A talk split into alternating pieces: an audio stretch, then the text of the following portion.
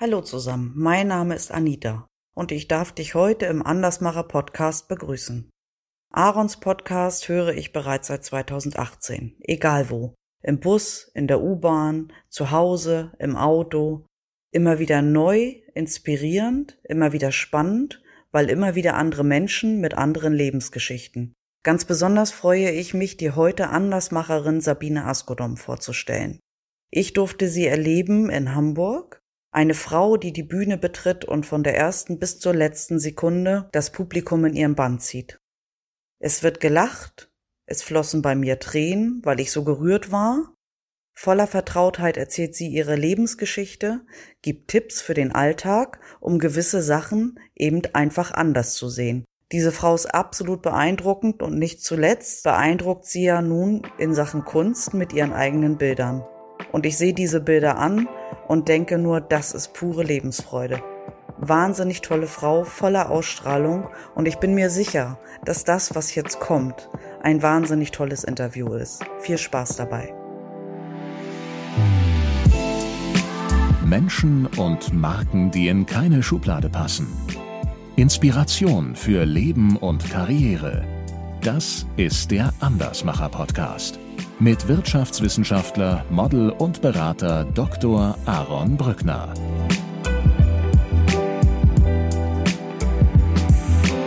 Also ich hatte ein Showtalent, was in der Pubertät leider völlig zerstört wurde. Also ich wurde runder, ich wurde Brillenträgerin, Lehrerstochter, also wirklich alles, was unsexy ist, zusammen. Dieses Jahr arbeitslos war die Hölle. Weil die ersten drei Monate, ich hatte ja selbst gekündigt, habe ich nichts gekriegt. Und dann musste ich zum Sozialamt. Und da haben sie mich behandelt wie eine Schlampe. Liefen wir durch so eine Zeltstadt und dann kam unser Guide und sagte, schnell in ein Zelt, setzt euch auf die Pritsche, steckt die Finger in die Ohren und macht den Mund weit auf. Wir erwarten einen Luftangriff. Über das Tal, einen Höllenlärm, passiert nichts. Und wir denken schon, ah prima, und sagt, nee, die haben uns gesehen, die kommen wieder. Ganz lieben Dank für dein Intro, Anita. Anita kommt übrigens aus Hamburg und arbeitet als zahnmedizinische Prophylaxeassistentin. Ihr Ziel? Menschen gesunde Zähne und ein strahlendes Lächeln ermöglichen. Ihre Arbeitsphilosophie? Patienten zuhören und sich Zeit für sie nehmen. Etwas, das wir bei Arztbesuchen wohl immer häufiger vermissen. Für uns Zeit genommen hat sich in dieser Folge die Grande Dame der großen Bühne, Sabine Askodom. Als Absolventin der Deutschen Journalistenschule arbeitet sie zunächst als Redakteurin bei Zeitschriften wie der Freundin und der Cosmopolitan. Als das, was sie will, das, was sie kann und das, was sie darf, dort nicht mehr zusammenpasst, kündigt sie. Mit ihrem ersten Buch legt sie das Fundament für ihre späteren Bestseller. Und die Kombination aus tiefgehender Lebenshilfe und gelassener Lebensfreude ebnen den beruflichen Werdegang einer der renommiertesten deutschen Coaches. Wie sie gelernt hat, sich gegen Männer durchzusetzen, was sie ein Jahr Arbeitslosigkeit gelehrt hat und wie sie ihre neue Coaching-Methode direkt an mir ausprobiert, das erfährst du jetzt. Das ganze Gespräch findest du übrigens auch wieder auf YouTube. Und falls du aus dem Raum Düsseldorf kommen solltest, dann merke dir Donnerstag, den 27. Februar 2020 doch schon einmal vor. An diesem Tag kannst du den Andersmacher Podcast bei einem wunderbaren Blick über Düsseldorf das erste Mal live miterleben. Wenn du mich auf LinkedIn addest oder mir auf Instagram folgst, wirst du rechtzeitig mehr darüber erfahren.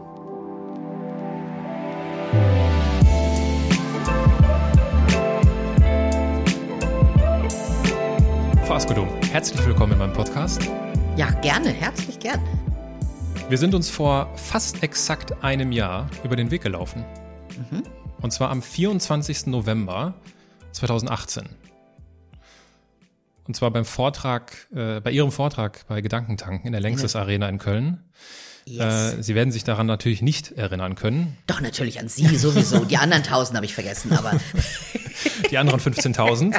äh, ich, äh, die Veranstaltung war zu Ende und mhm. man lief alles, alles lief mhm, raus mhm. und da bin ich ihnen, glaube ich, fast über die Füße gelaufen und habe ihnen äh, aber ein Kompliment gemacht. Ich habe ihnen gesagt, Frau Askedom, Ihr Vortrag hat mir am besten gefallen. Und wie habe ich reagiert? Sie haben sich bedankt und haben zugesehen, dass sie aus dieser Meute da rauskommen, weil das waren ganz viele Leute und äh, Ich hoffe, dass Slatko Sterzenbach, der mittlerweile auch im Podcast war, mir das jetzt nicht übel nimmt, wenn ich Ihnen dieses äh, Kompliment mache, weil sein Vortrag war auch super. Also mal, Aber- Wahrheit muss Wahrheit bleiben. Das, das ist korrekt, das ist korrekt. Inwiefern, äh, inwiefern unterscheidet sich denn Ihr, Ihr Pulsschlag vor einem Auftrag, äh, vor einem Vortrag, wenn Sie auf so eine Bühne gehen mit 15.000 Menschen oder einen Vortrag halten bei der Sparkasse Bamberg? Null. Null, wirklich null. Das glaubt mir kein Mensch. Und ich weiß, viele Kollegen waren aufgeregt ohne Ende, die waren bleich im Gesicht. Und ich gehe auf diese Bühne, ich gehe ja vorher schon auf die Bühne, das heißt, ich schwinge mich ein. Also das ist, die Vorbereitung ist das A und O. Also ich komme ganz früh, ich bin viel zu früh. Ich habe Zeit, ich gehe durch diese Halle. Ich gucke, wie von jedem Platz der Blick auf die Bühne ist. Dann gehe ich auf die Bühne, gucke mich da um, schnauf die Luft ein, guck mal, wie viel Platz ich auf dieser Bühne habe und dann ist der Pulsschlag völlig normal. Ich habe keine Angst, weil ich es als ein solches Geschenk empfinde. Also ich freue mich, vielleicht ist da der Pulsschlag dadurch ein bisschen höher. Ich denke mir, was für eine Chance hast du, was für ein Geschenk, dass ich auf diese Bühne darf. Und dann sitzen da 15.000 Menschen und hören dir zu. Du kannst das, was dir wichtig ist, so vielen Menschen sagen. Also überwiegt absolut die Freude. Ich glaube, ich habe seit 25, 24 Jahren, 23 Jahren kein Lampenfieber mehr. Und dann sagen Leute immer, ohne Lampenfieber, das ist ganz schrecklich, weil dann wird man so langweilig. Das ist alles Bullshit. Also man braucht kein Lampenfieber, man braucht auch kein Lampenfieber. Äh, Es ist die Präsenz, die den Unterschied macht. Ich bin einfach da. Und ich freue mich, dass Sie jetzt auch hier einfach da sind. Und äh, ich beginne meine Gespräche mit einem kurzen Steckbrief. Oh ja. Ihr Name, Spannend. Sabine Askodum. Ihr Alter, Äh, muss ich kurz überlegen. 66? Ihre Heimat, Heimat. Ja, das ist, es gibt gespaltene Heimaten. Also ich bin seit 47 Jahren in München. Das ist mein Zuhause. Meine Heimat ist in der Nähe von Hannover im Weserbergland. Rehren, ein kleiner Ort in der Nähe von Rinteln an der Weser, zwischen Hameln und Minden. Dann können einige Leute ahnen, wo es ist. Und komischerweise äh, habe ich in Schlesien, wo meine beiden Eltern und ihre Familien herkommen, in Breslau Heimatgefühle gehabt, jetzt zweimal. mhm. Hab so richtig das Gefühl gehabt, ah, hier kommst her. Ja, stimmt. Ihre Geschwister, Drei große Brüder, leider zwei schon verstorben und der älteste ist Nomade geworden, der fährt mit seinem Wohnmobil, mit seiner Frau quer durch die Welt. Ihr Vorbild, Hm. Ich glaube, es ist eins aus der späten Kindheit, frühen Jugend. Es gab damals, als ich so 13, 14 war, 15, in der Zeitschrift Stern eine Kolumne von einer Frau und die nannte sich Sibylle, die Sibylle vom Stern. Die schrieb jede Woche rotzfreche Kolumnen. Die schrieb, was sie denkt. Äh, emanzipatorisch, feministisch. Äh, die hat kein Blatt vor den Mund genommen und so wollte ich werden immer. Also die war mein großes Vorbild, so als Jugendliche. Ich wollte nie werden wie meine Mutter, Lehrerin, nett, brav, angepasst.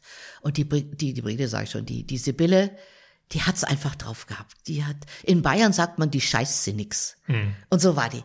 Und ich glaube, das ist bis heute tief in mir mein Vorbild. ist es Ihnen gelungen, so zu werden? Och, könnte noch mehr sein. Ich brauche ja mal Aufträge von Firmen. Also ich bin natürlich auch manchmal etwas, etwas zurückhaltend. Aber im Großen und Ganzen sage ich das, was ich denke, ja. Angenommen, Sie säßen abends an einer Hotelbar. Was würden Sie trinken? Im Zweifelsfall Caipirinha. Caipirinha. Ja, ich bin ja oldschool, ne? Ich weiß, man muss heute Gin Tonic trinken, aber ich mag keinen Gin Nein, das ist Tonic. kein Muss. Trinken aber viele. Ja, ist gerade der Trend, ja, ja. Stellen wir uns vor, ich säße auch an dieser Hotelbar, zufällig. Hm, würde ich mich Und, freuen. und wir würden ins, auch zufällig ins Gespräch kommen. Worüber würden Sie sich denn am liebsten mit mir unterhalten? Kann ich nicht sagen, ich habe keine Erwartungen an Gespräche. Äh, irgendwas Lustiges. Ja, lustig wäre schön.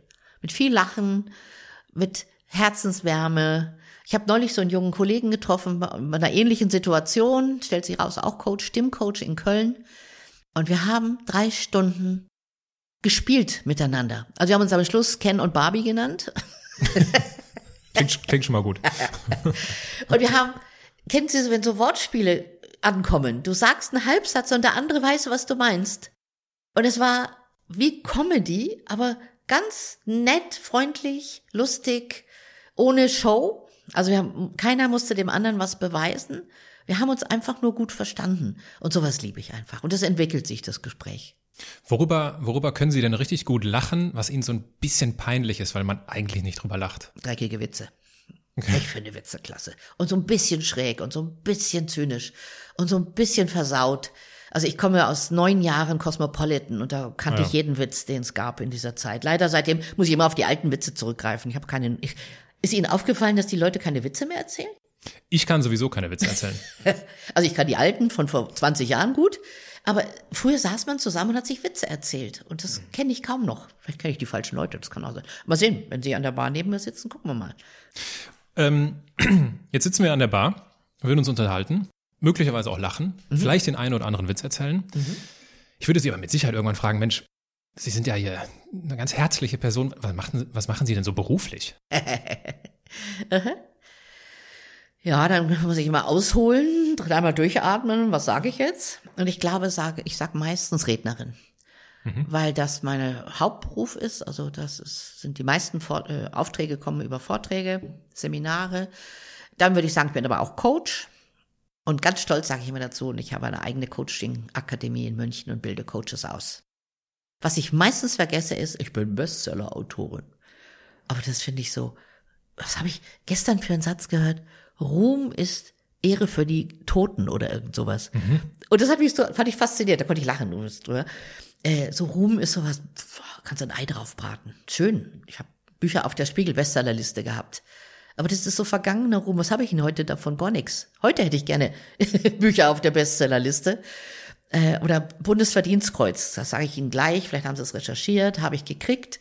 Und ich hatte es und habe es vergessen. Also ich habe mich gefreut, natürlich ist es eine Ehre. Wie das da vergessen oder wie? Nein, ich habe es zu Hause beim Umzug so. habe ich es jetzt glaube ich irgendwo, ich habe keine Ahnung, wo es ist. Ich habe sicher mitgenommen, schätze ich. Aber Leute tragen ja sonst dieses dieses, äh, dieses Dingele, diesen Anstecker oder sonst was. Das habe ich am Anfang ein Jahr glaube ich auch noch gemacht und dann ist es so, es ist vergangen, das interessiert mich nicht. Mich, mich interessiert das, was jetzt ist. Hm. Ich finde, man kann man sich ein Ei draufbraten, dass du das Bundesverdienstkreuz gekriegt hast. In den, in den Anmoderationen wird es gern genannt. Und dann finde ich das schön, wenn die das toll finden. Aber es rührt nichts mehr an. Ich möchte in die Zukunft was machen. Ich meine, wir leben ja in einer Zeit, wo Autoren ihre Bücher veröffentlichen ihren 25 Freunden Bescheid sagen, dass die alle zum gleichen oh Zeitpunkt Gott, ja. bei, bei, Amazon kaufen. Ja. Das führt dazu, dass ich glaube, im Stundenrhythmus äh, mhm. äh, aktualisiert Amazon ja. den Algorithmus. Und dann äh, steht das Buch, äh, komme was wolle, bei Nummer eins und dann wird sich in sein Profil geschrieben, Bestseller-Autor. Könnte, Entschuldigung, kotzen, wenn ich so Ich finde das immer ganz unsäglich, aber also jetzt spreche ich ja äh, mit einer Bestseller-Autorin. Was macht das mit Ihnen? Es ärgert mich zutiefst. Und ich bin so fassungslos, dass Menschen da mitmachen. Ich habe neulich eine Frau gesprochen, die hat mit einem ganz bekannten Kollegen ein Buch gemeinsam geschrieben, 99 Leute, und die haben das genau so gemacht und die waren irgendwie zehn Sekunden oder so auf Nummer eins. Und die ist eine kluge Frau. Und ich frage sie, was hast du davon? Und sie sagt, ich bin Bestseller-Autorin. Ich sage, das, das glaube ich jetzt nicht, dass du das denkst. Doch. Echt? Und ich habe die irgendwie getilgt aus meinem Leben. Ich finde es so dämlich, ganz ehrlich. Ich finde es so extrem dämlich, sich von solchen Blendern zu solchen Aktionen bringen zu lassen. Und da kann ich mich echt aufregen. Ich kann mich eh gut aufregen, glaube ich, aber darüber besonders gut, weil das so eine, das macht alles kaputt. Also, eine Bestsellerliste war früher etwas, da kamen halt die besten Schriftsteller und Autoren der Welt drauf und gute Sachbuchautoren. Und die machen, die nehmen dem, dem, dem die Ehre und die Würde. Und das ärgert mich so. Weil wenn jetzt jeder ein Bestseller-Autor ist und jeder Weltrekordler und jeder äh, Europas Top-Trainer Nummer eins, ist ja jetzt ja so weit, dass Top-Speaker schon gar nichts mehr gilt. Jetzt gibt es ja eine Vereinigung, die nennt sich jetzt Real Top-Speaker. Darüber habe ich mit René Barbonus vor kurzem gesprochen. Wahnsinn, ich habe ich hab ihn nämlich gefragt, René, äh, für mich bist du ein Top-Speaker. Auf deiner Webseite steht nicht ein einziges mhm. Mal das Wort Top. Mhm. Deswegen die Frage auch an Sie. Äh, Mir steht es auch nicht. Also wo ist eigentlich der Unterschied? zwischen Speaker und Top-Speaker, ganz zu schweigen von der Lächerlichkeit, dass es jetzt die Real Top-Speaker gibt. Anspruch ist, dass man so viel Geld damit verdient, dass man die Straße, Straße pflastern kann und dass man einfach besser ist als die anderen. Also die anderen sind alles kleine Fuzis. Und es ist vor allem ein Marketinginstrument für die Leute, die Speaker ausbilden. Was ja gar nicht doof ist, Redner auszubilden. Aber die versprechen ihnen ja dann auch, dass sie Top-Speaker werden von Anfang an. Ich habe neulich von einem Kollegen, den ich eigentlich richtig gerne mochte, habe ich einen Satz gehört im, im Facebook, der sagt in die Kamera, Sie werden, wenn Sie bei uns die Ausbildung machen, an Ihrem schlechtesten Tag als Redner besser sein als die anderen an ihrem besten. Ja, Und dann denke ich mir so, haben die dem ins Hirn geschissen? Entschuldigung. Das ist einfach gelogen. Und da hört bei mir auf, ich bin vielleicht ein, ein übermoralischer Mensch. Ich kann auch gerne schreiben, dieses, dieses Jahr als äh, Coach, wenn Sie mal wieder Ausbildung machen, wird Ihr Leben verändern. Aber es stimmt. Es ist so. Das andere kann nicht stimmen. Und da werde ich ganz zickig. Und da mache ich mir auch, glaube ich, viele Feinde in der Branche, weil das unter Kollegen gang und gäbe ist und die sagen, okay, du weißt doch, wie es läuft. Und ich lass mich damit nicht abspeisen. Ich rede dagegen. Mhm. Übrigens, bei diesem Real Top Speaker, sag ich, was Ja. ist denn dann die nächste? God's Own? Ultra. God's, Ul- Ultra no, no, Real. God's Own Top Speaker, oder? Also das ist dann nicht mehr zu toppen. Und das finde ich so albern. Das ist eine, eine, weiß ich nicht, Verarmung. Verarmung von so Auszeichnungen. Und das finde ich schade. Wir spielen ein kleines Spiel. Wir sitzen in einer Hotelbar und Sie stellen fest, äh, wir finden ganz viele Themen, über die wir sprechen können Stimmt. und über die es auch zu lachen, äh, über die es auch manchmal was zu lachen gibt. Und ich möchte Sie ja, an, ich möchte Sie ja grundsätzlich besser kennenlernen. Und deswegen habe ich hier 37 Karten.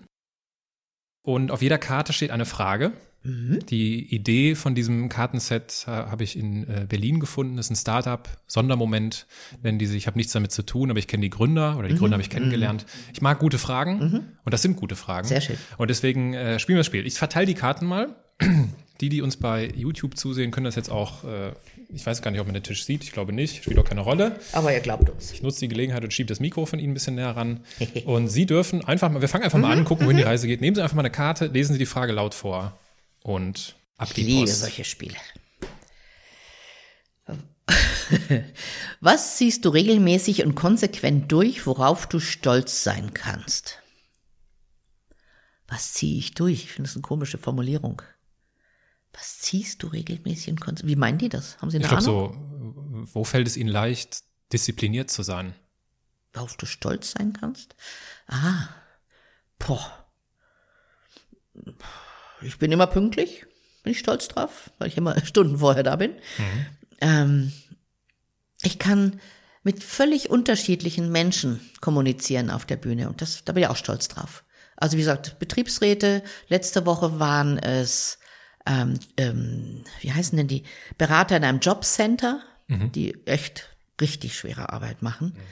Die, da waren irgendwie 130, mit denen hatte ich sofort Kontakt. Davor war es ein Kamingespräch mit 27 Geschäftsführern. Und da bin ich richtig stolz drauf, dass ich immer Menschen anspreche, egal in welcher Position sie sind, in welchem Beruf. Und das wird mir dann auch mal wieder gespiegelt.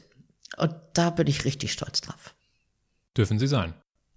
Ziehen Sie auch eine? War jetzt nicht äh, Sinn des Spiels, aber ich mach's Ach komm, mal. ich will Sie auch besser ich kennenlernen. mach's mal. Schafft ja Vertrauen Ich auch, ziehe eine ne? Karte. Welche Ansicht, Gewohnheit oder Verhalten hat in den letzten Jahren dein Leben positiv beeinflusst? In den letzten Jahren, es ist gut, dass da letzte Jahren steht.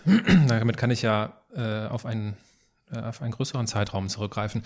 Also was bei mir tatsächlich, auch wenn es vielleicht so ein bisschen abgelutscht schon ist, was bei mir einen spürbaren Unterschied gemacht hat, ist Meditation.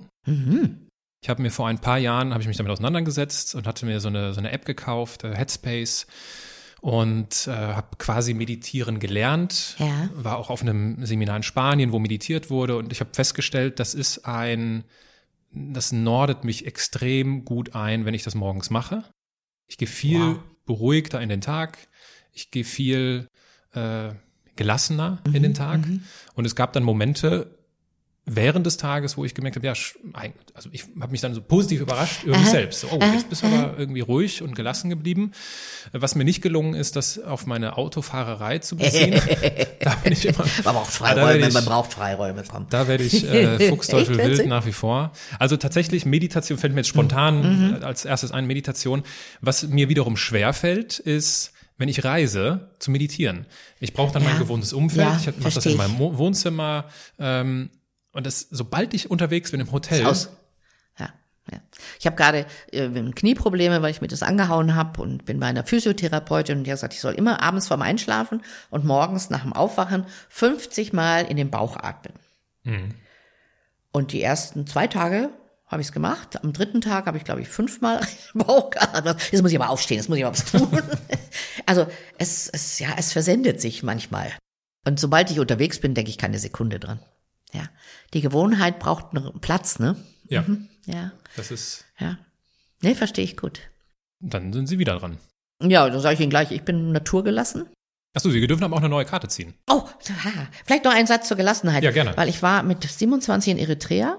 Ja. Und dann habe ich fast meinen Rückflug verpasst und war die Ruhe selbst, dann nehme ich halt den nächsten oder ich bleibe. Und dann haben die Eritreer zu mir gesagt, sie wären ja schon dritte Welt, aber ich wäre vierte Welt.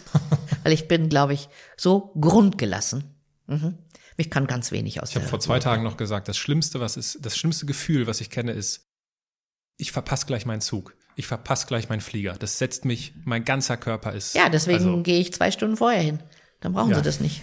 Also ich bin ein pünktlicher Puffer. Mensch. Ich bin ein pünktlicher Ja, ich bin Mensch, kein pünktlicher, ich bin ein extrem überpünktlicher, weil ich das auch nicht aushalten kann. Ja. Genau. Ich hatte einen Mann, mein erster Mann, der ist immer wirklich in dem Augenblick, wenn gepfiffen wurde, an diesem Zug angekommen. Ich habe, ich muss ihn umbringen. Geht gar nicht. Also da brauche ich wirklich, ja, so diese Ruhezeit, mhm. weil das andere stresst mich auch. So, dann ziehe ich für Sie nochmal eine Karte. Jetzt wird's aber, geht's ans Eingemachte.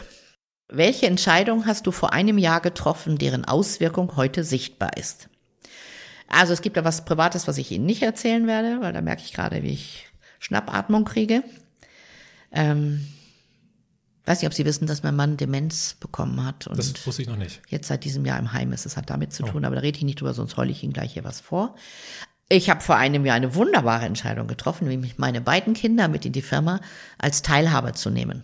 Also sie haben beide schon für mich gearbeitet und seit letztem Jahr sind wir alle drei Teilhaber der neu firmierten Firma Askodom Inspiration Company jetzt ein bisschen Englisch, aber das sind die modernen Zeiten. Und es war die beste Entscheidung, weil es macht so viel Spaß mit den beiden zusammen. Mhm. Und es passieren so viele neue Dinge. Also wir bringen eine ganz neue Coaching-Methode hier in Deutschland auf den Markt, heißt Points of View. Wenn Sie interessiert, kann ich nachher noch ein bisschen was erzählen. Machen wir später, ja. Ähm, und es ist so ein Vergnügen, mit denen zusammenzuarbeiten. Das heißt nicht, dass wir nicht ne, kritisieren uns und, und, und ringen um Entscheidungen, aber es, es macht so viel Sinn. Weil die beiden tragen meinen Namen und werden vielleicht das Unternehmen später mal fortführen. Das ist ein Traum. Mhm. Weil mit mir ist, war bis jetzt das einzige Produkt verbunden. Also wenn ich nicht mehr kann, dann gibt's das nicht mehr. Und jetzt bauen die so eine zweite Säule auf und das macht mir extremen Spaß. Mhm. Jetzt sprechen Sie von Ihren Kindern. Sie mhm. waren ja auch mal äh, so jung wie Ihre Kinder. Ja. Und noch viel jünger. Äh, wenn Sie sich an Ihre Kindheit erinnern. Mhm. Gab es da schon Mo Momente, wo, oder gab es da Anzeichen äh, für, wo sich bemerkbar gemacht hat, äh, was Sie heute beruflich machen? Ja, ja. Also mit fünf Jahren, das weiß ich nur noch aus den Erzählungen meiner Eltern und ein paar Fotos, habe ich bei einer Modenschau mitgewirkt. Meine Mutter hatte, ist dafür Freunde, die hatten ein Modehaus mitgelaufen und mein kleiner, also ältest, kleinster ältere Bruder und ich, wir durften auch Kindermoden vorführen. Und was ich immer erzählt bekomme, war ich dort mutig, völlig angstfrei, bin über diesen Catwalk gestapft, hatte so einen Pudel, so einen, so einen Steiftierpudel unterm Arm und eine Frau hat mich wohl so komisch angeguckt, dann habe ich so wuff gemacht zu ihr. Die hat sich so erschrocken und ich fand's toll. Und mein Vater war jetzt nicht unbedingt der größte, ähm, sag ich mal sagen, Selbstbildschaffer der Welt, also so unterstützend, mhm. du bist toll, du kannst viel. Aber ich habe neulich von meinem großen Bruder einen Brief von meinem Vater bekommen, den er einem Freund geschickt hat damals. Mhm. Das war in der Zeit. Und er hat in diesem Brief, diesem Freund geschrieben, Sabine war der Liebling des Publikums. Mhm. Und dann denke ich mir, was für ein Geschenk, oder? Also er war immer kritisch, hat immer noch rumgemault. Und das habe ich jetzt schriftlich, und er hat sich offensichtlich gefreut darüber. Und das hat mir total gut getan. Und Liebling des Publikums, haben Sie gerade bestätigt, war ich in der Lanxess mhm. Arena. Ich war ja dann ein halbes Jahr später mit Barack Obama nochmal. Und dann kamen ganz viele Leute hinter und sagten, also Barack war ja klasse, aber Sie haben mir fast besser gefallen. also offensichtlich habe ich keine Scheu vor Menschen. Ja. Und dann mit sieben habe ich irgendwie Katharina Valente nachgesungen zu Hause vor der, wie hieß denn das, Anlage, vor diesem, vor so einer Truhe, Musiktruhe und habe bei meinen Großeltern schon abkassiert. Also ich wusste auch, dass man damit Geld verdienen kann. Und die haben mir wirklich einen Zehner dafür gegeben oder so. Also ich hatte ein Showtalent, was in der Pubertät leider völlig zerstört wurde. Also Warum? ich wurde runder, ich wurde Brillenträgerin, Lehrerstochter, also wirklich alles, was unsexy ist, zusammen. Und da haben es mir echt das Kraut ausgeschüttet, wie man in Bayern sagt. Also da habe ich mein Selbstbewusstsein granatenmäßig verloren und habe es mir dann mit über 20 nach und nach wieder zurückerobert. Ich finde das ganz berührend, dass äh, Sie das jetzt nach so vielen Jahren dann lesen von Ihrem Vater. Ja. Noch berührender wäre es ja vielleicht gewesen, wenn er in der Lage gewesen wäre, Ihnen das so zu sagen. Yes. Wie, wie lerne ich sowas? Wie lerne ich sowas zu äußern, Gefühle Oh. mitzuteilen? Ich glaube, durch Gespräche mit Menschen, denen wir vertrauen und die uns da ein Feedback geben. Äh, Also ich habe manchmal im Coaching Menschen, die als Kinder nie Aufmerksamkeit und Anerkennung gekriegt haben, heute Führungskräfte sind, aber sie können ihre Mitarbeiter nicht loben. Und die wollen das lernen. Und das ist extrem schwierig. Und ich glaube, es geht nur über Reflexion und Erkenntnis. Und dass sie sich selbst in ihrem privaten Umfeld erstmal öffnen und kleine Schrittchen machen. Also sie hatte einen CEO, der konnte keine Geschichten erzählen. Das ging nicht. Also der war mit lauter Amerikanern zusammen, die nur Storytelling gemacht haben. Und er war klasse in den Ergebnissen, aber er konnte das nicht. Und dann hat, er- hat er erzählt, er hat drei kleine Kinder. Und dann habe ich ihm die Aufgabe gegeben, dass sie Sonntagabends immer zusammensitzen beim Abendbrot. Und jeder muss reihum eine Geschichte erzählen. Und er muss auch, ob er will oder nicht. Und da hat er sich so ein bisschen verbessert. Aber es ist schwer. Das ist wie wenn jemand singen soll, der nicht singen kann. Das ist wie jemand, der, weiß ich nicht, Eislaufen soll, der nie Eislaufen gelernt hat. Äh, Und Erkenntnisse bringen's. Also zum Beispiel, ähm, ich erinnere mich gerade an einen anderen Eltern konnten ihn nie loben, aber er hatte eine Oma, die ihn über alles geliebt hat. Und dann haben wir versucht, dieses Gefühl wieder zu erwecken, wie das war. Also wie er die Liebe gespürt hat, was sie getan hat. Und dann kann man vielleicht ein bisschen weicher werden wieder, aber das ist schon eine Aufgabe. Jetzt sprechen Sie das Geschichtenerzählen an. Ich Mhm. habe mal gelesen, dass Sie gesagt haben, Sie kommen aus einer Geschichtenerzählerfamilie. Ja, ja. Welche, äh, welche Geschichte hat denn so Ihren Lebensweg, vielleicht auch in, den, in, den, in der Jugend, so am meisten beeinflusst? An was erinnern Sie sich? Ich glaube, es war mein Opa, mein Opa Bart. Der konnte unglaubliche Geschichten erzählen. Der hatte einen Appendaumen, wie man in Niedersachsen sagt. Also der eine Daumen war halb, das obere Okay. Glied war weg. Und dann hat er uns als Kindern immer erzählt, dass er im Zirkus gearbeitet hat. Hochseil. Und bei irgendeinem einem Überschlag, Salto, den er da gemacht hat, ist er abgerutscht und hat sich den Finger abgerissen. Jahre später ist mir aufgefallen, dass mein Opa Schreiner war. Aber die Geschichte werde ich in meinem Leben nicht vergessen. Der hat so spannend erzählt.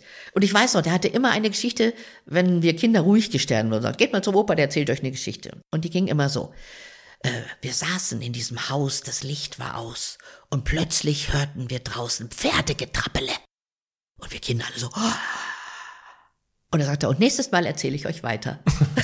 Das war die Geschichte. Mehr gab's nicht. Jedes Mal hat er uns dann vertröstet. Und wir immer, Opa, Opa, erzähl noch mal die Geschichte mit dem Pferdegetrappele. Also der wusste, wie man Spannung erzeugt. Und ich glaube, da habe ich eine Menge davon abgekriegt. Was man merkt, wenn Sie auf der Bühne stehen. Echt? Äh, Darüber sprechen wir später nochmal gerne, weil Sie erzählen ja Geschichten. Ja. Es ist nicht so, dass Sie da irgendwie, äh, mit Sicherheit können Sie das auch, fach, fachliche Ja, Inhalte vortragen. abreißen. Vortragen kann ich auch, Genau, ja. genau, Vortrag. Macht doch keinen Spaß. Aber Geschichten erzählen ist tatsächlich wahrscheinlich einfach äh, wirksamer. Sie sagten eben auch, äh, drei große Brüder. Mhm. Jetzt komme ich, also ich habe vier Geschwister, bin der vierte von fünf. Ähm, wie schafft man es denn als, äh, als Jüngste, sich Gehör zu verschaffen? Bei drei großen Brüdern. Oh, schreien, beißen. Beißen mal gut. Nein, die haben mich ja echt auch gequält zum Teil. Ähm, also, wie konnte ich mich da wehren? Ja, ich habe einfach schreien, weil die waren stärker als ich. Äh, ich war leider, muss man dazu sagen, das von den Eltern heiß ersehnte Mädchen, was ja für meine Eltern schön war, dass ich dann geboren wurde. Es hat jetzt die Freundschaft zu meinen Brüdern nicht unbedingt bestärkt. Weil das war klar in dieser Familie, ähm, dann war eben ein sehr jähzorniger, strenger Vater. Meine drei Brüder haben alle mit Gegendruck reagiert auf den Druck. Das heißt, sie haben alle Schule geschmissen, ähm, haben halt die Erwartungen der Eltern nicht erfüllt und ich hieß dann Kühnersts letzte Hoffnung. Also ich bin eine geborene Künast und das war schon ein Pfund. Das hat mich schon, lag mir schon auf den, auf den Schultern, ja, muss ich sagen. Also wie gesagt, die haben dann ihr Leben gelebt, die haben viel getrotzt und ich war dann eher brav und habe dann die Erwartungen der Eltern erfüllt. Und Gott sei Dank bin ich mit 19 nach München gegangen. Ja, das, ich wollte gerade fragen. Da habe ich also mich wie, dann freigeschwommen. Wie lang, wie lang ging das gut? Ja, also ich war ein braves, wirklich brave Tochter, ähm, die sich ganz selten durchgesetzt hat, obwohl ich hatte dann sogar ein bisschen Freiraum. Also was die Brüder nicht durften, durfte ich durfte meinem Vater widersprechen. Und der Okay. fand das irgendwie ganz witzig sogar. Und ich glaube, was ich da gelernt habe, ist Humor. Also nicht nur durch meine Großeltern, die lustig waren. Ich habe gelernt, mit Humor meinen Vater zu besänftigen. Und das hat der ganzen Familie genützt. Äh, Aber Sie haben gefragt, wie ich mich da durchgesetzt habe. Also ich habe gelernt, zum Beispiel, wie Jungs zu essen. Was nicht immer gut ist später. Also ich habe mir mal ein Männeressen angewöhnt, weil sonst bist du verhungert. Also Gabel raus und rein in die Knödel. Weil das ging blitzschnell, da war alles alle und da musstest du sehr schnell viel in dich reinstopfen. Eine blöde Angewohnheit später mal, muss ich dazu sagen. Äh, aber ich habe mir da angewöhnt, wirklich so männlich zu agieren. Dazu kommt ja, ich weiß nicht, ob Sie das wissen, dass ich Fußballschiedsrichterin bin. Mit 16 geworden und auch da habe ich gelernt, mich durchzusetzen unter Männern. Und das ist nett, wenn man so eine kleine schwarze Trillerpfeife in der Hand hat, geht das ganz gut. Also ich habe viel von meinen Brüdern gelernt und von diesen anderen Männern, mit denen ich dann im Fußball zu tun hatte, ähm, Haltung zu zeigen, da zu stehen und nicht wegzulaufen, wenn so ein Kerle, so ein Hühner auf dich zuläuft, sondern zu wissen, ich bin hier der Schiedsrichter. Und die wurden damals noch nicht so oft verhauen, also ich hatte echt Glück. Und eine kle- kleine blonde Schiedsrichterin wurde auch nicht verhauen. Aber dieses Aushalten können, die Wut von jemand anderem, der wusste, er darf mich nicht hauen, aber anschreien darf er mich. Und die haben mich angebrüllt. Frau Schiedsrichterin, das ist doch Quatsch, was ich hier pfeife. Und dann da zu stehen und nicht zu heulen, boah, da habe ich eine Menge gelernt. Das glaube ich. Mhm. Wie ist denn dann aus der Nachwuchsschiedsrichterin eine Journalistin geworden? Mhm. Also ich habe viele Berufswünsche in mein- meiner Jugend gehabt. Ich wollte, anfangs sollte ich ja Lehrerin werden, da wusste ich irgendwann niemals, never. Ähm, dann wollte ich Pastorin werden. Ich hatte so eine religiöse Phase, so 14 nach der Konfirmation.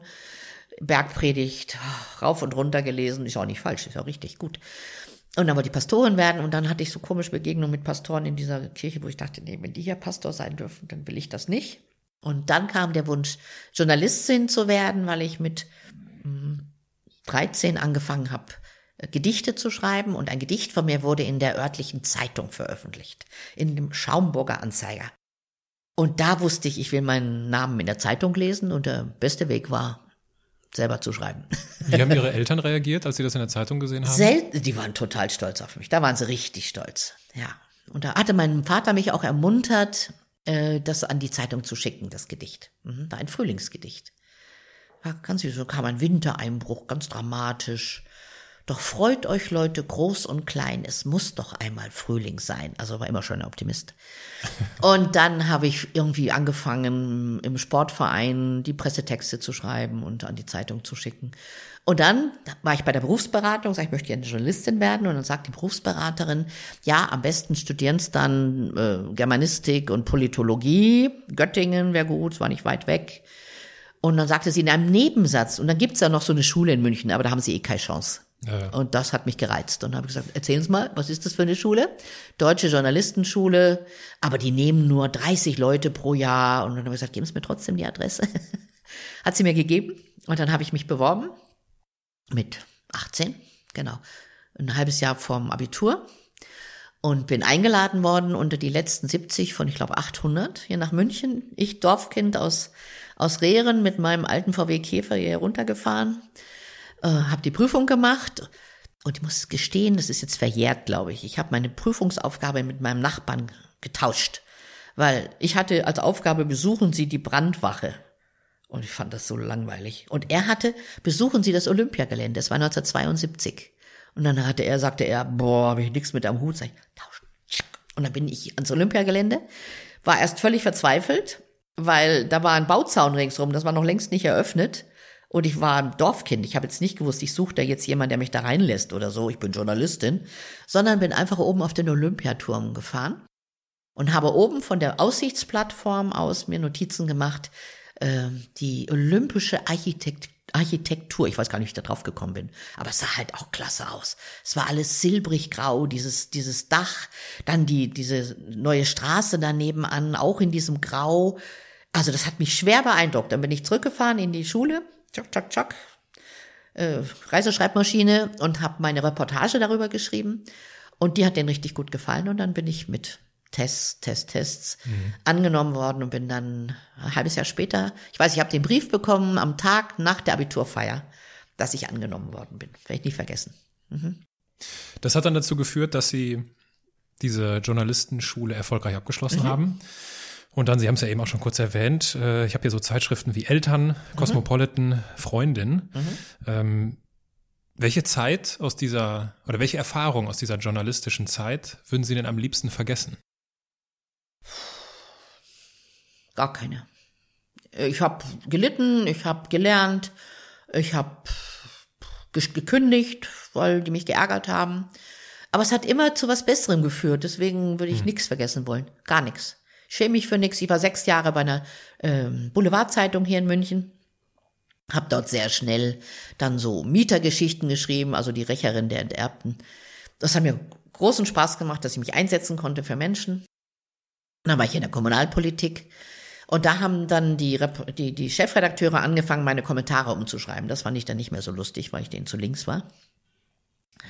Und dann habe ich gekündigt, so richtig mit Tata, Tata. Und dann gibt es wirklich nette Zufälle im Leben. Vier Wochen später wusste ich, dass ich schwanger bin. Was doof ist, wenn man gerade gekündigt hat und nichts Neues hat. Und in der Zeit, Anfang der 80er, Ende der 70er, gab es sehr viele arbeitslose Journalisten. Und er hatte auch irgendwie keine Chance. Und trotzdem ist aus dieser Situation das Beste entstanden, was es gibt, nämlich meine Tochter erstens. Zweitens war ich dann ein Jahr arbeitslos. Drittens bekam ich danach eine ABM-Maßnahme, weil ich durfte für eine bayerische Akademie, für eine Stiftung, ein Buch machen. Mhm. Und ich sage immer, hätte ich dieses erste Buch nicht gemacht, hätte ich wahrscheinlich nie ein Buch geschrieben. Also es hat sich so wunderbar entwickelt. Und zwar ein Buch über den Arbeiterwiderstand im Dritten Reich hier in Bayern. Ich habe also äh, Interviews geführt mit damals noch lebenden Zeitzeugen. Ich sage mal, es war mein Mutjahr. Da habe ich gelernt, was Mut ist. Nicht dem Chef zu sagen, machen Sie das nicht. Oder ich brauche einen neuen Stuhl. Ja, ich überlege gerade, ob ich das Fenster, Fenster. Zu machen. Ich glaube, das ist gescheiter. Ganz kurz. Es hört sich an wie ein Staubsauger. ja, das ist ein Laubbläser im Zweifelsfall. Ja, genau. Das, das macht Sinn, Laubbläser. Mhm. das, klingt, das klingt nach einem spannenden Buchprojekt. Was, mhm. was haben Sie denn, was ist denn da hängen geblieben? Also was möglicherweise können wir ja. von diesen Menschen, die Sie interviewt haben, auf die heutige Zeit beziehen und von ihnen lernen? Also was mich sehr fasziniert hat, dass das keine bewusste Entscheidung war also Juden über die Alpen zu bringen, zu verstecken, Sabotage zu machen in Militärfirmen, Flugblätter zu verteilen, sich zusammenzutun, Widerstand zu planen. Alle, Männer und Frauen haben mir bestätigt, ich konnte nicht anders. Und deswegen ist es, glaube ich, so wichtig, dieses demokratische Verständnis schon in Kindern und Jugendlichen aufzubauen. Weil manche haben vielleicht irgendwann entschieden, ich mache mit denen nicht mehr mit, ich bin jetzt dagegen. Aber diese Menschen kamen alle entweder von den Falken, aus der kommunistischen Jugend, aus der Arbeiterjugend, aus der SPD-Jugend, das waren die Falken. Und die konnten nicht anders, die mussten so handeln. Und das fand ich so faszinierend, weil ich kam aus einer Familie, wo ich immer nur gehört habe, du, der Einzelne konnte da nichts machen. Mhm. da mussten wir, also da hatten wir keine Chance, die waren leider alle ein bisschen angepasst. Und da habe ich plötzlich gelernt, nein, man konnte auch anders.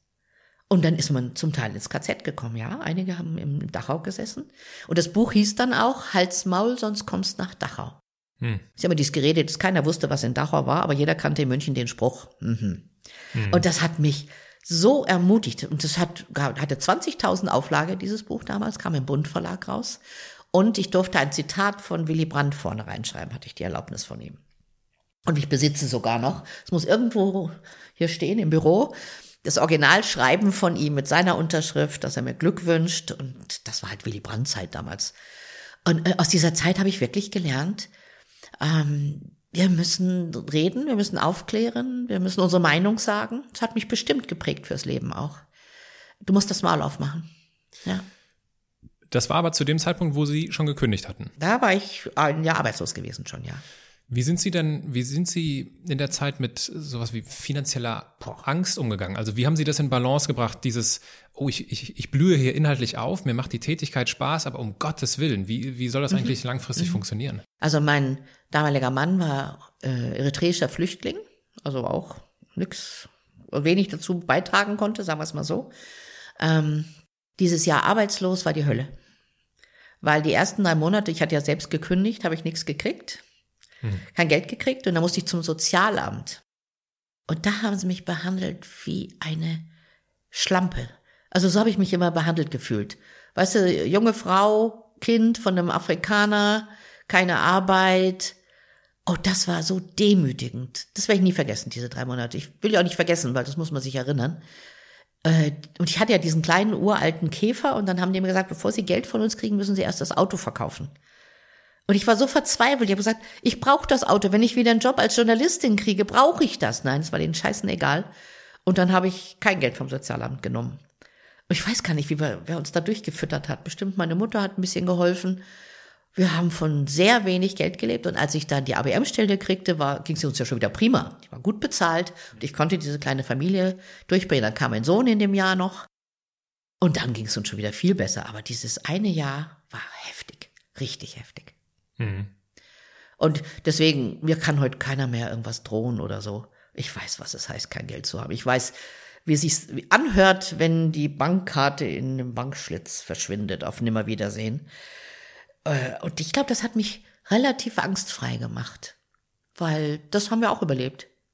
Also, was kann noch Schlimmes kommen, so ungefähr. Mhm. Mhm. Das ist lustig, dass Sie das erzählen. Das habe ich äh, vor ein paar Wochen über Jürgen Klopp gelesen. Er kennt Ach, das auch. Ja? Er hat das damals auch mal kennengelernt, als es Fußball nicht so gut lief und er war irgendwie im Urlaub. Und äh, also er kennt dieses Gefühl mhm. Der Erdung, die, der Bankautomat zieht deine Karte ein. Das willst du nicht hören, nie mehr. Ja. Und die Bank hat uns dann, hat mich dann sogar rausgeschmissen. Es war eine große deutsche Bank. Die hat sich von mir verabschiedet als Kundin, weil solche Kundinnen wie mich will sie nicht. Hm. Da fühlt sich wirklich pff, asozial.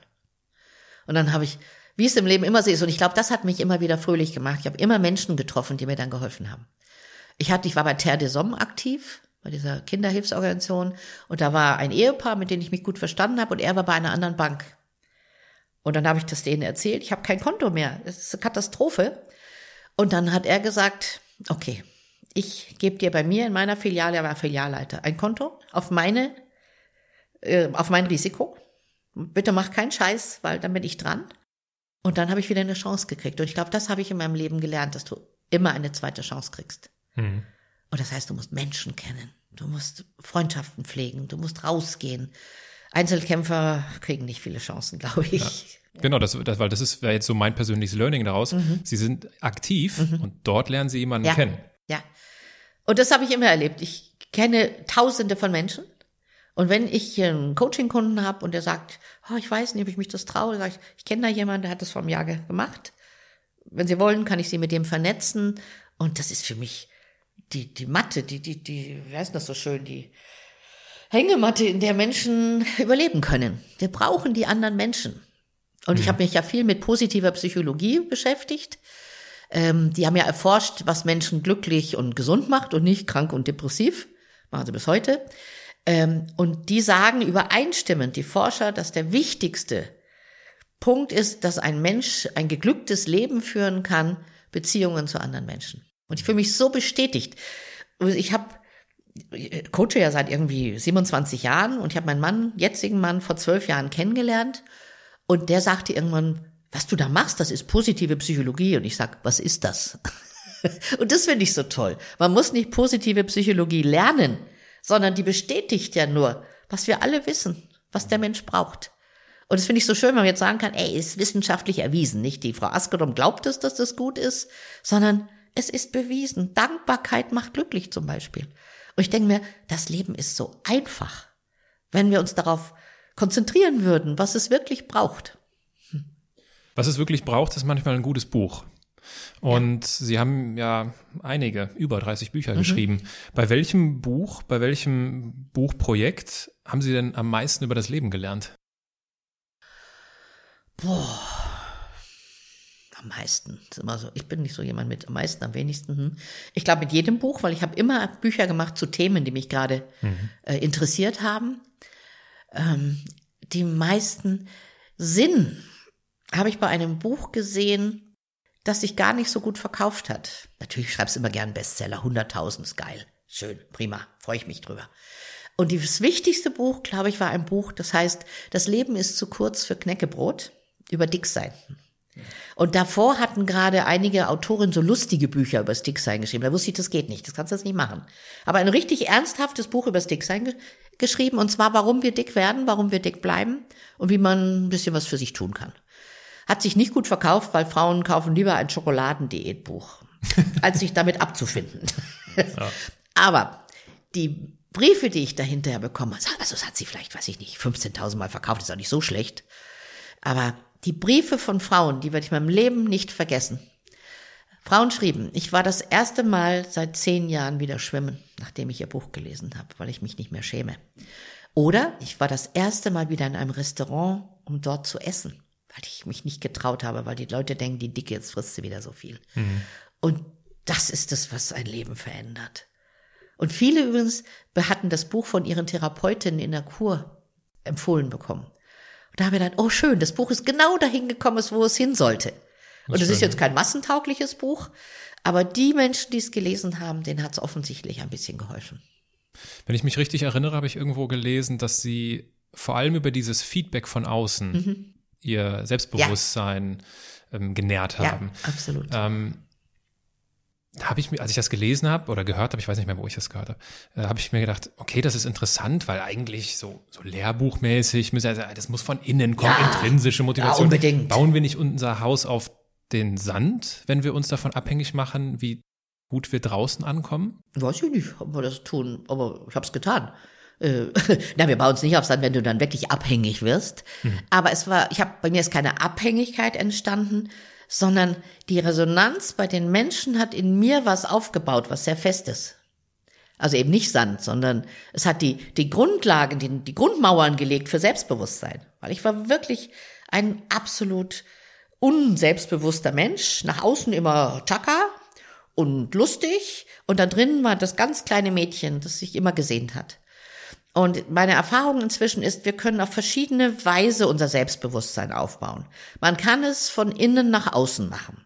Also, du machst eine Therapie, du gehst in Kurs, du liest viele Bücher, äh, weiß ich nicht, du redest mit Menschen, machst Zeugs. Und dann kann das Selbstbewusstsein sich aufbauen, dann strahlst du es nach außen aus. Und bei mir war es genau umgekehrt. Ich habe es von außen nach innen aufgebaut. Mein erstes Buch äh, ging über Work-Life-Balance. Und mein erster Leserbrief war von einer Frau, die schrieb, liebe Frau Askenom, ich habe heute Nacht Ihr Buch gelesen und Sie sind schuld, dass ich solche Nackenschmerzen habe. Ich denke, was ist denn jetzt wieder? Jetzt bin ich wieder schuld. Und der nächste Satz hieß, ich habe die ganze Nacht genickt. Das werde ich in meinem Leben nicht vergessen. Und dann kam so ein Gefühl von, ich bin vielleicht gar nicht so blöd. Weil ich habe mir auch als Journalistin immer Chefs und Chefinnen gesucht, die mich nur kritisiert haben. Die gesagt haben, das versteht die Leserin nicht, das will der Leser nicht, so kann man das nicht sagen, nee, das ist zu brutal offen. Also ich habe immer Kritiker gekriegt. Und ich glaube schon, dass man sich die selber sucht auch, jedenfalls mhm. so mehr oder weniger. Und mir wurde immer gesagt, so wie du denkst, ist es falsch. Und dann durfte ich endlich ein Buch schreiben. Also ich habe mir das erlaubt und ich habe einen Verlag gefunden. Das war der Econ Verlag damals. Und dann habe ich durch dieses Feedback gemerkt, stimmt, wie ich denke. Also ich denke nicht falsch. Die anderen wollten es noch nicht haben, wie ich denke. Und das, so habe ich mein Selbstbewusstsein aufgebaut. Durch die Resonanz auf einer Bühne. Applaus. Am Anfang habe ich Applaus immer abgewehrt. Das hat mir mal ein Freund gesagt, wieso, was hast du gegen Applaus? Ich sagte überhaupt nichts gegen Applaus. Der mir erzählt, ich stehe mal da mit beiden Händen so abwehrend. So, wenn Applaus ist, hört auf, hört auf, hört auf, ich kann das gar nicht hören. Und dann hat er mit mir einen Workshop gemacht. Der hat Leute eingeladen, Bekannte von uns, hat mich auf eine kleine Bühne gestellt und ich stand nur auf der Bühne und die sollten klatschen. Zwölf Leute, 14 Leute, weiß nicht mehr genau. Und die haben nicht aufgehört zu klatschen. Und ich am Anfang wieder, den da gemacht? Nein, nein, nein, lasst, lasst. Und dann habe ich geheult, weil ich das fast nicht aushalten konnte. Und dann habe ich mich irgendwann ergeben. Und dann stand ich auf der Bühne mit offenen Händen und habe dann gesagt, wenn ihr meint, dann klatscht halt einfach, wenn ich es nicht verhindern kann. Und glauben Sie, dass an dem Tag sich mein Verhalten auf der Bühne verändert hat? Ich konnte endlich das annehmen und sehen, es ist ein Geschenk, wenn Menschen applaudieren. Du musst es nicht abwehren, du darfst es annehmen. Und das ist heute noch so, dass ich die, die Energie mit den, mit den Zuhörern erlebe. Also ich gebe viel, ich kriege mindestens genauso viel zurück. Äh, ich weiß, als Sie mich angesprochen hatten, da habe ich, glaube ich, vorher 100 Selfies gemacht schon. Oder hinterher, ich weiß nicht, ob es vorher oder hinterher war. Hinterher, ja. Und zwar mit jungen Männern vor allem. Das habe ich vorher noch nie erlebt. Junge Männer haben gesagt, darf ich Sie mal in den Arm nehmen? Ich denke, was ist denn jetzt passiert? Darf ich ein Selfie mit Ihnen machen? Und das ist doch Liebe pur. Mhm. Und ich bekomme so viel. Und das hat mich in schwierigen, persönlichen, privaten Zeiten immer getragen. Diese Liebe, die, ja, die ich einfach in Massen bekommen habe. Mhm. Sie haben, auch wenn es jetzt ein leichter Cut ist, äh, Sie haben die, die GSA mitgegründet. Ja. Passend zu Ihrer Biografie natürlich mit elf anderen Männern. Ja. Passt ja irgendwie ins Bild. Ne? Ja. Äh, wie haben Sie das denn ausgehalten? Gut. Vor allem, weil ich Nein sagen gelernt habe. Ich wurde nämlich gleich am Anfang gefragt, ob ich Schriftführerin werden möchte. Und ich sagte nein. Es wäre gar nicht viel Arbeit. Nein. äh, da macht jemand anders, Sie müssen dann nur unterschreiben quasi. Nein. Und dann wurde ich gefragt, ob ich dann trotzdem mitgründen würde. Sag ich, klar. Und zwei Jahre später war ich Präsidentin. also, wenn du dich auf solche dumme Sachen einlässt, da brauchst du immer einen Schriftführer. Aber wenn du dann noch die einzige Frau bist, dann bist du tot. Dann machst du 14 Jahre lang Schriftführer. Mhm. Und wenn ich was kapiert habe, dann mach das nicht. Und ich habe es gut ausgehalten, weil es war spannend. Wir haben da was aufgebaut. Das ging ja von null an. Und da waren tolle Namen mit dabei von Kollegen, die ich wirklich geschätzt habe. Und dann wurde ich, wie gesagt, nach zwei Jahren Präsidentin. Dann war es nicht immer leicht, weil es gibt immer so Tendenzen, lass doch die Frau da vorne tanzen, wir machen, was wir wollen. Das hat sich dann auch gelegt. Und dann haben wir das aufgebaut, diesen Verband. Ich habe die Mitgliederzahl verdoppelt, den Frauenanteil, ach, was ich, verzehnfacht, glaube ich. Und war jetzt viele, viele Jahre da Mitglied. Dann natürlich irgendwie, was heißt natürlich, wurde in die Hall of Fame gewählt. Ähm, Redner, ähm, nee, Rednerpreis ist was anderes. Ähm, also ich wurde in die Hall of Fame gewählt, habe einfach tolle Begegnungen dadurch gehabt. Und jetzt war dann vor zwei, drei Jahren mein Mann sehr, sehr krank und dann habe ich alle Ämter abgegeben, alle mhm. Vereinsmitgliedschaften, weil ich brauchte einfach meine Kraft. Aber GSA freue ich mich immer, wenn ich den Namen höre, wenn ich Kollegen treffe. Wertvolle Begegnungen mit René Borbonus zum Beispiel, vielen anderen auch. Mhm. René Bourbonus, deswegen der Hinweis von Ihnen, weil wir haben im Vorgespräch darüber gesprochen, ja. dass er, dass ich vor kurzem mit ihm äh, gesprochen habe. Und zu unserem Zeitpunkt, wenn das veröffentlicht wird, ist auch schon die Folge mit René ah. draußen. Ich glaube, es wird die Folge 98. Ja, die sollen unbedingt alle anhören. Ähm, wie viel Speaker braucht denn das Land? So viel, wie der Markt hergibt. Also der Speakermarkt ist einfach gewachsen ohne Ende in den letzten Jahren. Ich denke, irgendwann gibt es, ja, weiß ich nicht, ein Überangebot. Gibt es ja in vielen Bereichen sagt man ja auch über Coaches, gibt viel zu viele Coaches.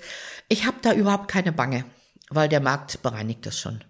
Also wer nicht gut ist, wird sich nicht durchsetzen. Manche schaffen es recht weit mit guter Selbst-PR und Marketing. Und deswegen freue ich mich immer, besonders, habe ich neulich auf Facebook geschrieben, wenn ich von einem Kunden nochmal geholt werde. Das ist für mich eine richtige Auszeichnung.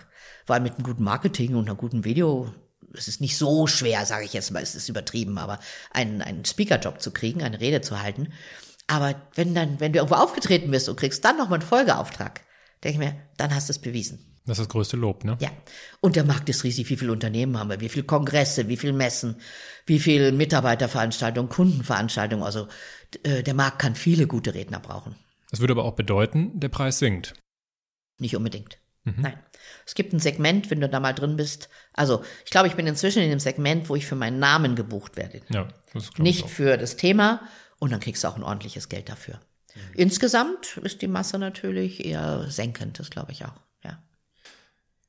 Ich hatte es eben schon kurz angesprochen, das ist so aus meiner Wahrnehmung, dass Ihr Erfolgsrezept auf der Bühne, dass Sie Geschichten aus Ihrem Leben erzählen. Mhm. Sie sind echt und damit unperfekt. Mhm. Wir sind alle ja. nicht perfekt. Und äh, haben Sie sich mal dabei ertappt, dass aus so bin ich halt, schön, dass das ankommt, ein ah, jetzt musst du morgen wieder so sein, damit das funktioniert wird. Nee, Gott sei Dank nicht, weil ich nie ein Image aufgebaut habe. Ähm, es gab eine Veränderung, das fällt mir jetzt gerade ein, weil Sie mich diese schöne Frage fragen. Also ich glaube, ich habe nie ein Image aufgebaut, wobei sich ein Image ja auch manchmal selbst von alleine aufbaut. Also, aber ich hatte nie den Druck. Es war mir nur irgendwann mal zu wenig. So, ich weiß nicht, ob das zehn Jahre her ist, zwölf, weiß ich nicht mehr genau. Da hatte ich so dieses, dieses Image der immer fröhlichen. Oh, bei der kannst du immer lachen, das ist immer lustig. Mhm. Und irgendwann, weiß ich nicht, bin ich mal aufgewacht und habe gemerkt, das ist mir zu wenig. Da fühle ich mich nicht in meiner ganzen Persönlichkeit wahrgenommen. Und dann habe ich mich quasi selbst beobachtet nach so einem Vortrag oder habe so selbst reflektiert und habe gesagt, stimmt, die lachen sich scheps. Jeder zweite Satz ein Lacher. Und dann habe ich gesagt, wenn du ernst genommen werden möchtest, auch inhaltlich, dann darfst du nicht, nicht so viele Lacher erzeugen. Und dann habe ich mir angewöhnt, die ein bisschen zu dosieren. Also bei mir wird immer noch viel gelacht, aber dazwischen sage ich sehr ernste Sachen. Manchmal sehr traurige Sachen. Äh, ich habe, als diese Flüchtlingsfrage akut war, habe ich in jedem Vortrag über Flüchtlinge was gesagt. Und da haben nicht alle geklatscht. Mhm. Da haben vielleicht manchmal die Hälfte geklatscht oder ein Viertel. Und da habe ich gemerkt, dass sich nach und nach tatsächlich sich mein Bild ändert. Also, dass es immer noch heiter und lustig ist, aber dass sehr viel, ja, soll ich mal sagen, Relevantes auch in den Vorträgen ist. Und ich liebe das Wort Relevanz. Hat jemand gerade ein schönes Buch drüber geschrieben. Nur ich nicht, leider. Ich komme manchmal nicht drauf. Äh, und da hat sich was verändert. Aus einem Gefühl heraus, das kann es noch nicht gewesen sein. Ich will mhm. nicht als die lustige Dicke auf der Bühne in die Geschichte eingehen. Und das hat sich wirklich ex und seitdem glaube ich, bin ich noch viel erfolgreicher, als ich vorher war. Ähm, ich habe neulich in, im Haus der Wirtschaft in Stuttgart einen Vortrag gehalten ähm, über Führen mit Seele. Also auch ein Thema, was viel tiefer geht als früher meine Themen. Und hinterher kam ein Mann zu mir und sagte, was genau, ich habe Sie vor zwölf Jahren schon mal gehört. Sag ich, ach, das ist ja schön, dann sind Sie wiedergekommen. Ja, sagt er, kann es sein, dass Sie altersmilde geworden sind? Und ich sag, ja, das kann schon sein. also nicht ganz so tschakka, wumm, so muss man und wir müssen. Also hat mir mal jemand gesagt, ich hätte früher mal gesagt, Sie müssen, Sie müssen. Das sage ich heute nicht mehr. Ich finde es so albern. Und es hat vielleicht was mit dem Älterwerden zu tun, tatsächlich ich würde das Alter gerne aufgreifen. Äh, stellen wir uns vor, und wir kriegen jetzt den Schwenk zum Coaching, mhm. vom Speaking zum Coaching. Äh, stellen wir uns vor, Sie sind, äh, wenn Sie heute Mitte 20 wären und diesen Traumberuf, ah, ich will, ich will mal Coach sein, ich will mal anderen Menschen, ich will Menschen entwickeln und äh, wie viel äh, an alternative Formulierungen es dafür mhm. gibt. Äh, was würden Sie denn was würden Sie sich selbst raten mit Ihrem heutigen Wissen, wenn Sie Mitte 20 wären? Ich würde genau dasselbe leben, leben, wie ich es gelebt habe. Also in die Firma gehen, arbeiten, Teams äh, erfahren, Höhen und Tiefen erfahren, das Leben kennenlernen mit allen Variationen. Also ich, ich nehme auch ungern jemanden unter 35 in die Coach-Ausbildung. Ich mache manchmal Ausnahmen. Manche Leute haben mit 28 so viel erlebt wie 40-Jährige nicht. Aber ich glaube, wir brauchen wirklich erst Lebenserfahrung und das Wissen um unsere eigenen Baustellen. Also wir müssen ja nicht erleuchtet sein als Coach, aber wir müssen wissen, wo unsere Baustellen sind und uns zumindest damit beschäftigen. Also perfekt sein braucht kein Mensch. Ähm, also diese Bewusstheit würde ich mir erst im Beruf erlangen. Ich würde vielleicht früher anfangen.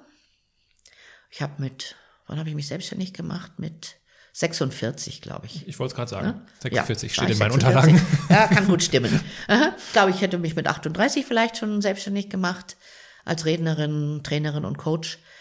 Ähm, aber pff, die paar Jahre, komm. Also ich glaube, wir brauchen erstmal ab und zu die Nase im Dreck, damit mhm. wir ein guter Coach werden können.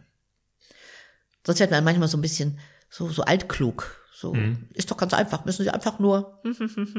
Das finde ich jetzt nicht so coachingmäßig. Mhm. Obwohl wir ja eben drüber gesprochen haben und Sie haben ja auch gesagt, eigentlich ist das doch ganz einfach. Ja, aber das brauchst niemand sagen, weil der findet es nicht einsam, äh, nicht einfach, sondern der leidet oder der weiß nicht, wie es geht. Und dann zu sagen, ist doch ganz einfach, machen Sie das, das, das. Ähm, ich habe übrigens seit einiger Zeit zum Coaching hinzu in mein Angebot auch Beratung genommen. Weil die meisten Menschen unterscheiden nicht zwischen Beratung und Coaching, auch die Coaches nicht. Ich glaube, dass 90 Prozent der Coachings kein Coaching ist, sondern Einzeltraining. Und ich möchte gerne so eine Klarheit da auch haben. Coaching ist Fragen, Fragen, Fragen. Ein paar Ideen einbringen, Fragen. Und manche Leute wollen von mir beraten werden. Wenn die ein Buch schreiben, wollen die kein Coaching. Sie sagen Coaching, aber sie meinen Beratung. Sie wollen wissen, welchen Verlag spreche ich wie an, äh, wie viele Seiten hat so ein Buch, was wird's kosten, kriege ich was dafür. Das ist kein Coaching. Und dann ist es halt Beratung. Und ich finde, es gefällt mir gut selber, weil ich kann jetzt, wenn ich eine Beratung mache, richtig vom Leder ziehen und alles, was ich weiß, da einbringen. Und beim Coaching kann ich schön, ja, mich an meine eigenen Regeln halten. Es ist lustig, dass Sie das ansprechen, weil das ist meine, meine persönliche Erfahrung. Ich dachte vor ein paar, paar Jahren auch mal so, ja, Coach, das ist doch genau, das ist so mein, habe mich immer so ein bisschen schwer getan mit dem Begriff Coach, mh, ähm, was vielsagend war, jetzt rückblickend, weil mein Gefühl sagte, na, das, das bist nicht du. Und äh, ich leg Wert darauf, Berater zu sein. Gut, jetzt ist natürlich mein Themengebiet auch ganz anders und ich arbeite eher dann mit Unternehmen äh, zusammen, äh, aber wenn, ich, ich wundere mich manchmal, auf meiner Webseite fällt nirgendwo das Wort Coach. Ja.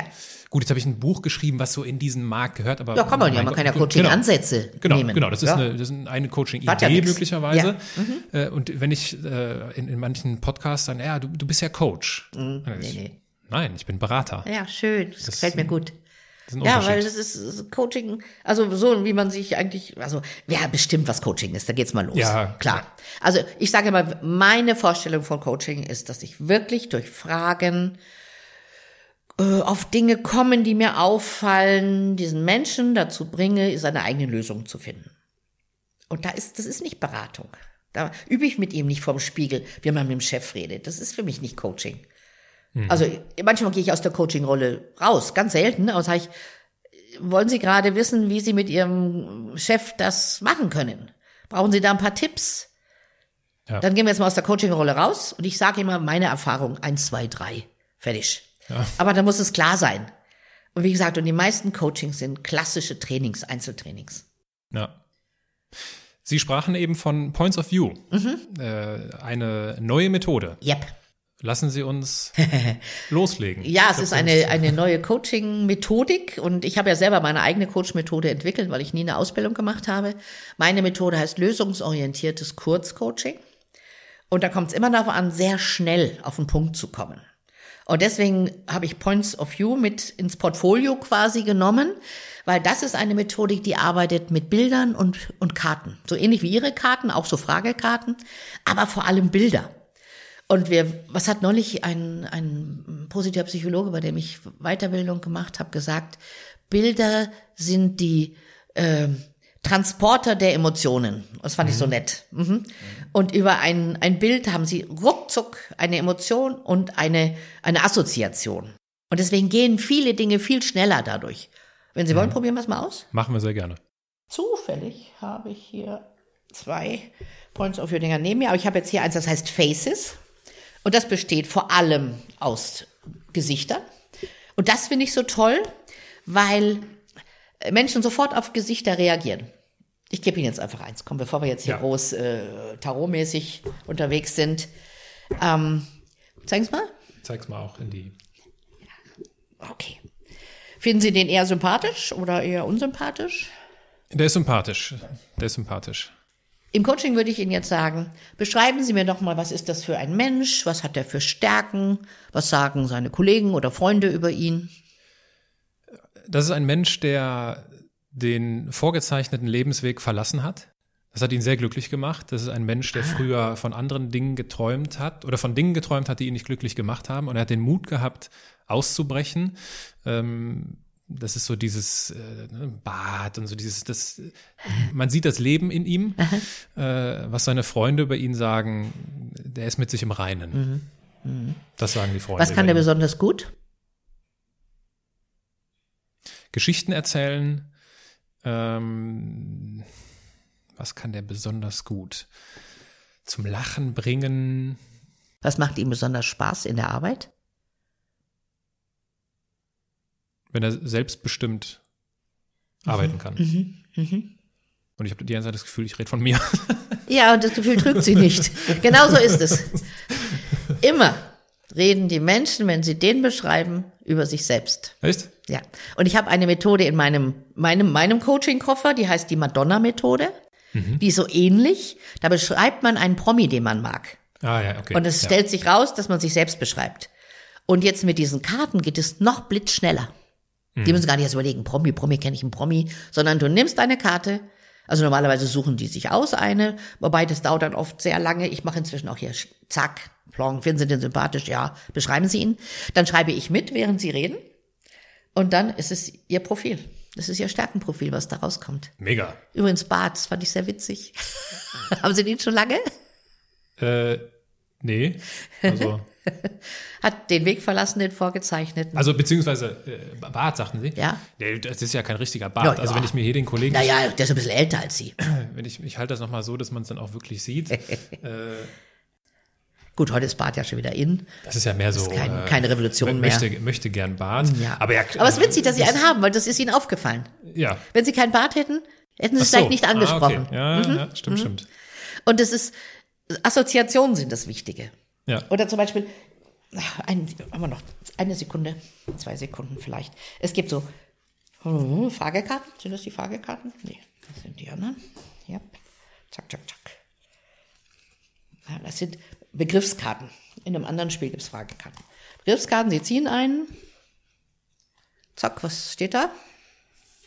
Äh, rigid. Rigide. Oho, rigid, rigid im Englischen, also englischsprachig noch, wir haben auch Deutsche. Ähm, Rigidität, sagt man dann wahrscheinlich. Rigide sein. Rigide Sie wissen, sein was das ja bedeutet? so konsequent. Ja, aber hallo. Ne? So. Welche Assoziationen haben Sie zu rigide? Mögen Sie es? Sind Sie so? Wären Sie es gern? Mehr? auf die Gefahr hin, dass äh, meine Eltern es falsch verstehen könnten, meine Erziehung War rigide? durchaus rigide. Also sehr, und da denke ich vor allem an die Generation vor meinen Eltern, also an meine Großelterngeneration, Mhm. weil meine, meine Eltern wurden ja haben ja auch nur das kennengelernt, Ja. was sie, was ihre Eltern äh, kennengelernt haben und das war sehr ähm, armeemäßig geprägt, also viele Soldaten in der Familie und viel Stolz auch und äh, das hat sich sicherlich auch äh, in meiner, bei meinen Eltern dann in der, in der Erziehung durchgezogen. Ja. Beides äh, Beamte, also Pfarrerssohn und Lehrerssohn und ähm, da würde ich jetzt, äh, und ich hoffe, Sie Im Coaching würde ich jetzt mehr fragen, jetzt hier nicht. Ja, aber merken Sie es, Sie haben Ja, ja. sofort ein Bild. ja, das ist- das ist Sie sind mächtig, sofort das ist im. Gefühl. Und das finde ich so klasse. Das ist gut. Und es geht nicht drum, ob das jetzt, und das ist keine Voraussage, eben es hat nichts mit Tarot Ja, oder ja. irgend sowas zu tun, sondern es löst bei Ihnen irgendeine Empfindung aus. Total. Und Sie kommen sofort ins Reden. Ja. Und jetzt stellen Sie sich vor, ich würde sagen, wie war es denn so in Ihrer Kindheit?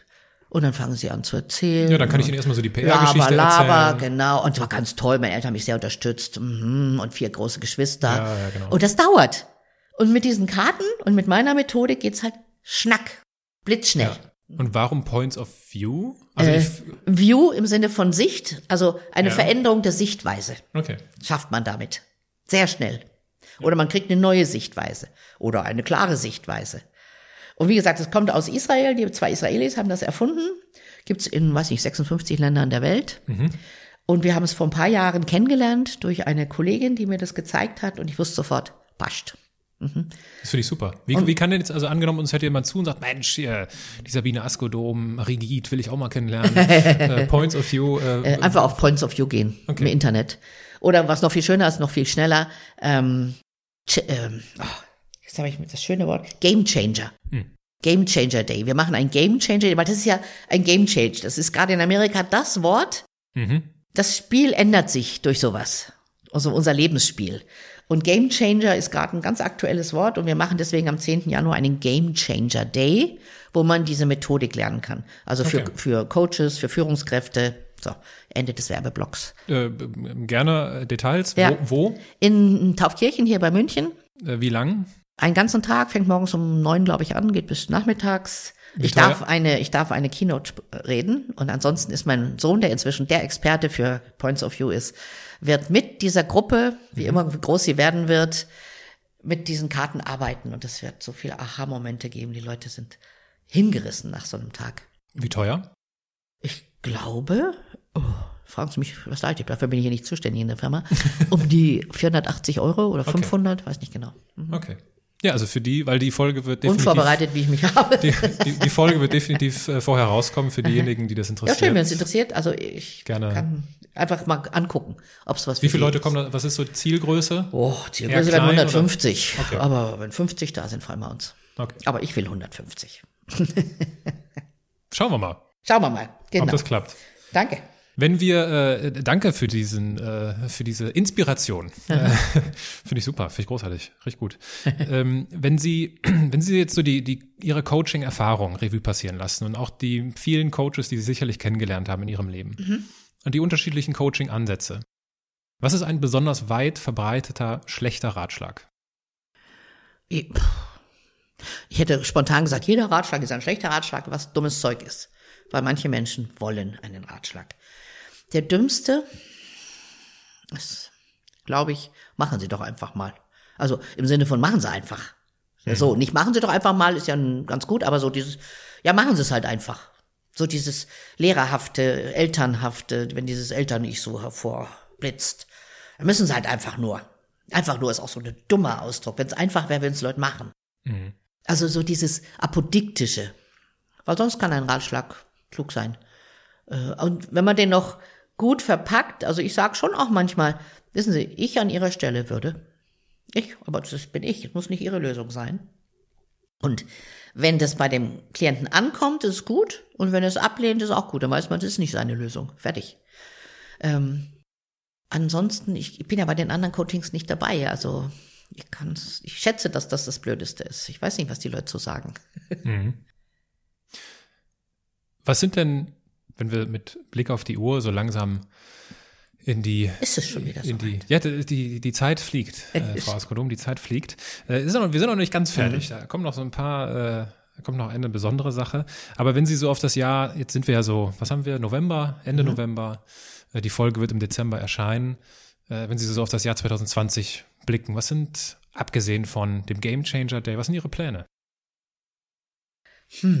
Ich muss dazu sagen, ich bin kein großer Planer. Ich bin eigentlich überhaupt kein Planer. Ich bin ein impulsgesteuerter Mensch. Also es gibt ja Leute, die planen 2021. Und ich glaube daran, dass sich dieses Jahr füllen wird. Also, äh, was plane ich? Ich plane zwei Ausstellungen mit meinen Gemälden, die ich mache. Äh, Das weiß ich schon. Ich, was plane ich? Ich muss gerade nachdenken. Ich habe sowas nicht. Also ich weiß einfach, welche Dinge schon passieren werden. Also der Auftrags, Auftragsbuch ist schon hübsch voll. Ich habe einen Großkunden mit 25 Aufträgen allein von einem Kunden. Da weißt du schon mal, dass das Budget schon mal da ist. Das ist sehr beruhigend. Es ist vielleicht eine Schwäche von mir, dass wir, dass ich nicht gen, nicht plane oder nicht genug, weiß ich nicht, akquiriere und sonst was. Ich glaube, ich habe in meinem Leben noch nie eine Kaltakquise gemacht. Ich vertraue meiner Wirkung. Ich glaube, das ist es wirklich. Ich vertraue meiner Wirkung und weiß inzwischen auch aus Erfahrung, dass aus fast jedem Auftrag ein neuer entsteht. Also wenn ich mal auf einer Bühne bin und sichtbar bin, entstehen daraus meistens Nachfolgeaufträge. Also ich war jetzt bei diesen 27 Geschäftsführern beim Kaminabend und haben zwei hinterher mich um die Karte gebeten und gesagt, das wäre auch mal was für unser Unternehmen. Und dann denke ich, oh, es geht weiter. Und so ist es dann auch. Jemand sieht mich, jemand empfiehlt mich. Also ich habe da wirklich so ein gelassenes Grundvertrauen. Jetzt ist das, ich verstehe das aus Ihrer äh, Perspektive und auch aus, der Persönlichkeit her, wenn ich das so äh, von außen einschätzen darf. Jetzt ist eine Firma aufzubauen, ja, oder eine Firma aufzubauen, hat ja schon manchmal so die Notwendigkeit zu planen. ja. Das heißt, Sie haben sich schon mal Gedanken gemacht, okay, kann ich hier irgendwie einen Planer mit reinholen? Also meine Kinder sind Planer, deswegen habe ich sie mit reingeholt. Und für Points of View muss man natürlich planen. Also da muss ja was passieren, da braucht es ein Marketing, da braucht es einen Vertrieb. Aber da bin ich eher so die begleitende Person. Okay. Die Kinder sind da ganz aktiv und die müssen es auch, weil die müssen es für ihre Zukunft aufbauen. Und das ist gut, weil ohne die hätte ich mich, glaube ich, das nicht getraut, nochmal anzupacken. Und da so ganz zielgerichtet Pläne zu machen, Marketingplan, Umsetzungsplan, die machen das schon. Und ich gucke dann da drauf und nicke und sage, macht ihr schön. Prima, guckt noch mal da noch ein bisschen. Aber da bin ich froh, dass ich das nicht machen muss. Nehmen wir mal an, auch auf die Gefahr hin, dass es äh, eine despektierliche Frage sein könnte. Äh, und Gott bewahre davor. Sie werden morgen von einem Bus überfahren. Was ist etwas, wo Sie sagen würden, ah, ich wünschte, das hätte ich schon längst getan? Mhm. Dazu muss ich Ihnen eine Geschichte erzählen. mit 27, 27 war ich, mit 27 war ich Reporterin bei einer Zeitung hier in München und ich bekam die Möglichkeit, nach Eritrea zu fahren. Zu fliegen nach Port Sudan und dann ins Land reinzufahren. Da war Krieg. Die Eritreer haben um ihre Unabhängigkeit von Äthiopien gekämpft. Das war richtig Krieg. Mit vielen Toten, vielen Verletzten. Und ich bekam die Chance, mit einer Hilfsorganisation dahin zu fahren und ich habe gesagt, mache ich. Wir sind dann mit dem Jeep über die grüne Grenze nach Eritrea rein, wir haben uns Krankenhäuser angeschaut, Flüchtlingslager, Ausbildungslager. Und eines Tages saß äh, ich in einem, oder liefen wir durch so eine Zeltstadt und dann kam unser Guide und sagte, schnell in ein Zelt, setzt euch auf die Pritsche, steckt die Finger in die Ohren und macht den Mund weit auf. Wir erwarten einen Luftangriff. Das ist eine Scheißsituation. Und er sagte, wenn ihr das macht, dann platzt das Trommelfell nicht, wenn hier die Bomben ringsrum einschlagen. Wir sitzen auf dieser Pritsche, wir hören einen Tiefflieger kommen, äthiopischen MiG, über das Tal, einen Höllenlärm, passiert nichts. Und wir denken schon, ah, prima, und sagt, nee, die haben uns gesehen, die kommen wieder. Und wirklich Minute später, wir sitzen da, und übrigens mein Trommelfell war das geringste, wovor ich Angst hatte.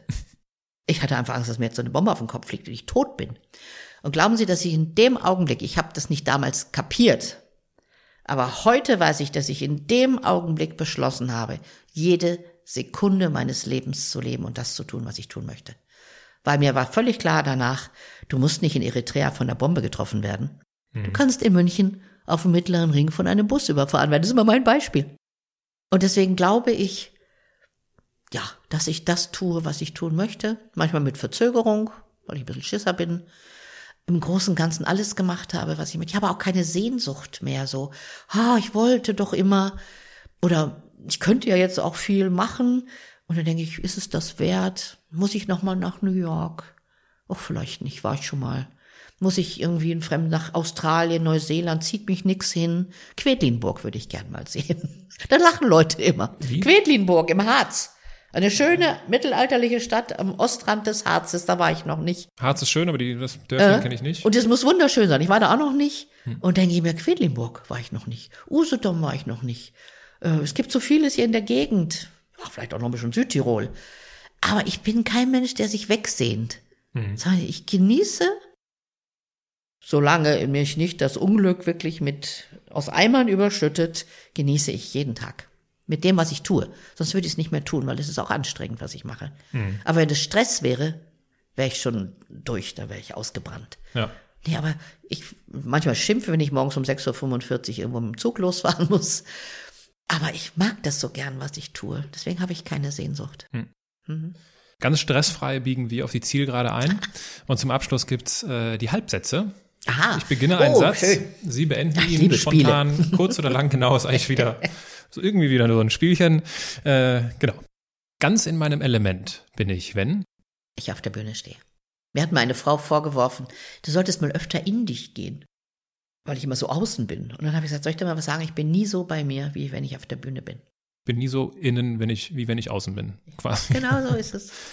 Ich bin eine Andersmacherin, weil Ich mich nicht um Konventionen schere. Ist mir völlig wurscht. Ich nehme deswegen keine 50 Kilo ab, nur damit ich in irgendein Schema passe.